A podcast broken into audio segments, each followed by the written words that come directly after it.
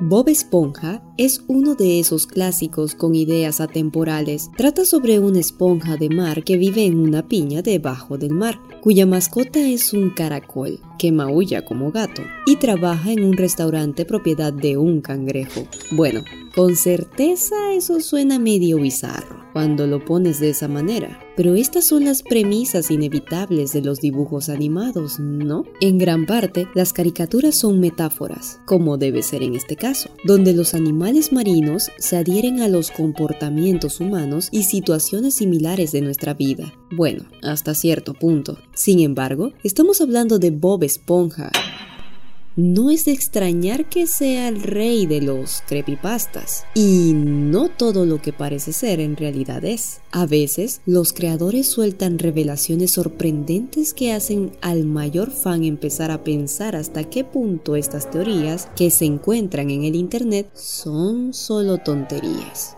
Esta teoría es una de las pocas que llegaron a colocar un signo de interrogación después de la frase es mentira en la mente de los aficionados del dibujo animado. De acuerdo con una teoría extrañamente convincente publicada en Reddit, el programa está basado en una prueba nuclear. Bob Esponja y sus amigos pueden actuar de la forma que lo hacen debido a la explosión y a la radiación de las bombas atómicas lanzadas en el área alrededor de fondo de Bikini, donde tiene lugar la serie. La verdad, Bob Esponja y sus amigos son mutantes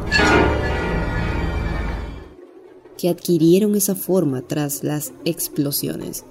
¿Por qué me parece creíble esta teoría? En primer lugar, el hecho de que una esponja parlante viva en un lugar llamado fondo de bikini es una referencia tácita e indirecta a la contracepción humana. El lugar del programa se encuentra en un sitio real llamado Atolón de Bikini, que se confirma con la sinopsis oficial en Nickelodeon. Aquí es donde todo comienza a tener sentido.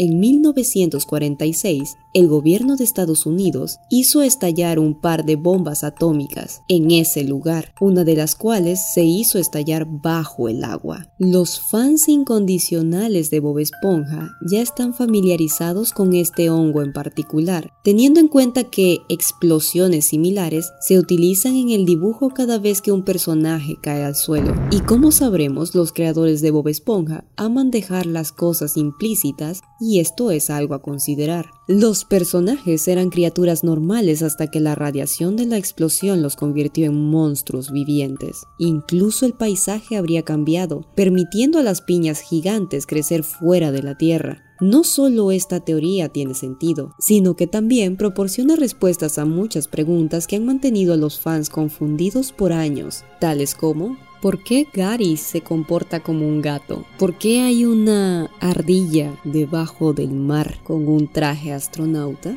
Y la más interesante, ¿cómo estos animales han obtenido una lógica racional de un ser humano? Todas estas preguntas se contestarían con esta teoría. Eso tendría lógica, ¿no lo creen?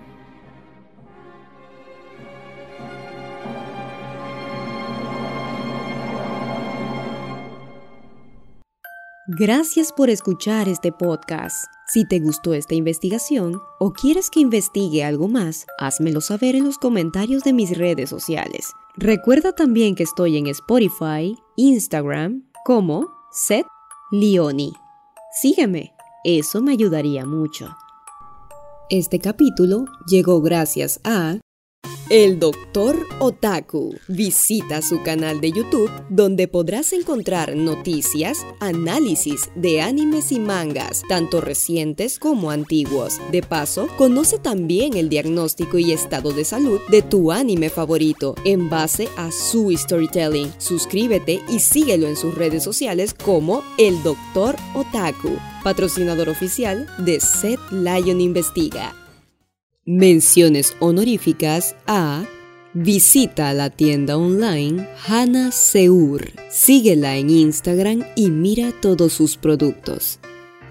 A la página y fuente informativa de nuestro programa marcianosmx.com. Joe Peer, Yurilov 2, Savitar F, Draco Glasses da Blizzard y Radio Universitaria 93.3 Gracias por su constante apoyo y creer en este proyecto.